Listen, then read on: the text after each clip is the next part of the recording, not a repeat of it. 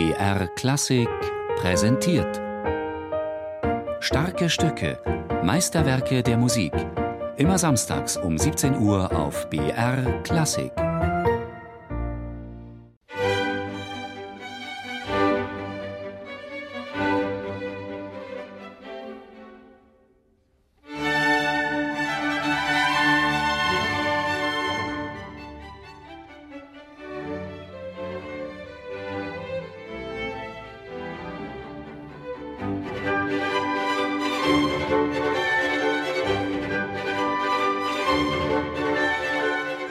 Dass es sich bei diesen Stücken um verkappte Opern handelt, also bei den Mozartschen Konzerten überhaupt, finde ich wichtig. Also es ist für mich sehr enttäuschend, wenn man es als Stücke für schönen Klang und Orchester spielt, weil gerade das Beredte bei Mozart das Wichtige ist. Vielmehr durchforstet Christian Tetzlaff das Mozart-Material auf penible Art und Weise. Ein Konzert, in dem das Orchester unverfroren das Thema des Solisten vorwegnimmt, muss genauestens studiert werden. Schließlich will man als Solist nicht mit einem affektierten Echo daherkommen. Schon mit dem Einstieg ins dritte Violinkonzert von Mozart ist klar, ob wir es mit einem besseren Stehgeiger zu tun haben oder mit jemandem, der uns tatsächlich was zu sagen hat. Also das macht sehr viel Spaß, dieser Einstieg, weil es eben wirklich einfach ist, aber trotzdem mit einer sehr schönen großen Geste anfängt. Selbstverständlich sollte man gucken in dem Tutti, was dort steht für das Orchester, das ja dieselben Sachen vorspielt, mit genauesten dynamischen Bezeichnungen. Das heißt, es ist idiotisch, dann einfach so loszuspielen, wie einem die Schnauze gewachsen ist, während man genaue Angaben von Mozart selber hat. Das heißt, bei diesem Stück explizit, was man oft hört, ist Jamba, und Mozart schreibt die erste Note fort und die zweite Piano, also mit großem Schwung Wamba und dann gleich leise, sodass man schon zwischen den ersten Noten so eine Art Zwiegespräch hat.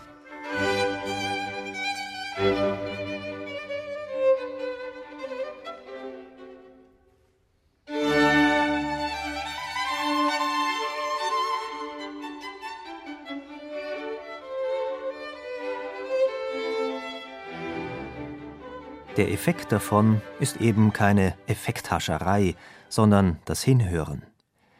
Im dritten Violinkonzert von Mozart begegnen einem die verschiedensten Arten von Zwiegesprächen, manche drücken sogar Zwietracht aus. Tetzlaff scheut sich dann nicht, seine Geige scharfe Töne anschlagen zu lassen.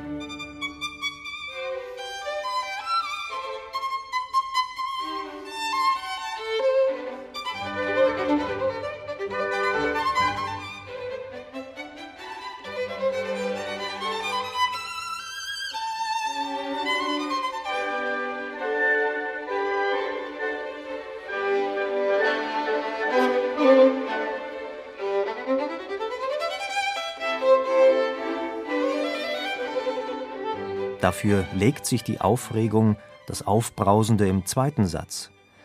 Geradezu himmlisch sanftmütig kommt er daher. Auch hier arbeitet Tetzlaff wieder präzise mit der Partitur und holt sich in seiner Interpretation die Rückendeckung bei Mozart. Zum Beispiel beginnt der berühmte zweite Satz mit einem Auftakt, auf den er dann auch lieb noch einen kleinen Keil malt. Das heißt, gesprochen wäre das ein Ach Sonst, wenn man einfach la la reinziehen würde mit lang, dann hätte es diese sprachliche Wirkung nicht. Also für mich passt ein Ach sehr gut, um diesem Auftakt was Aufmerksamkeit erweckendes zu gehen. Und dann beginnt aber die lange Bindung, die sanfter ist und die sich dann erst im nächsten Takt erfüllt. Und das sind so ganz viele kleine sprachliche Hinweise.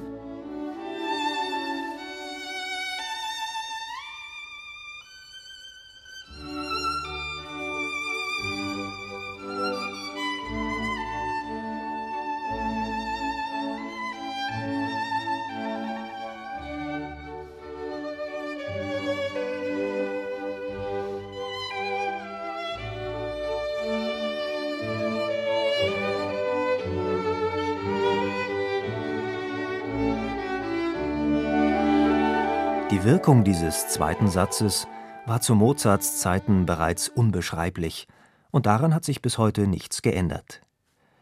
In der Annäherung an die Musik werden selbst Theoretiker zu Poeten. Christian Tetzlaff hingegen vermeidet große Worte.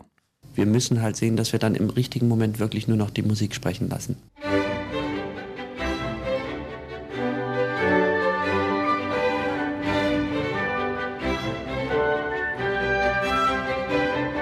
Den Boden der Tatsachen plumpst man dann wieder im dritten Satz. Die Vielzahl der Melodien erinnert beinahe an eine Musicbox.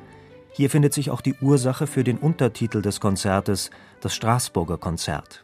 Ja, gut, gerade das ähm, Opernhafte. Im letzten Satz gibt es zwei Einschübe in anderen Tempi, die sogar die ein Lied zitieren, ein Straßburger Lied, deswegen hat Mozart auch das Konzert sein Straßburger genannt und eine Ballettmusik, die aber auch einen thematischen Hintergrund hat. Also so dass ganz klar ist, dass es nicht alles absolute Musik ist. Nach 21 Minuten voll von Melodien und Themen, die unterschiedlicher nicht sein könnten, die das komplette Gefühlsspektrum abdecken, das sich zwischen göttlicher Harmonie und satanischer Wut befindet, verwundert der ungewöhnliche Schluss gar nicht. Hier zeigt sich eine Mischung aus Witz und Erschöpfung.